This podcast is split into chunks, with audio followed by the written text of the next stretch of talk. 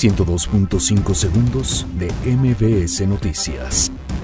Zoe Robledo anuncia que impulsará un nuevo pacto social en el IMSS. La Secretaría de la Función Pública sanciona a dos funcionarios de Pemex por irregularidades durante el sexenio de Enrique Peña Nieto.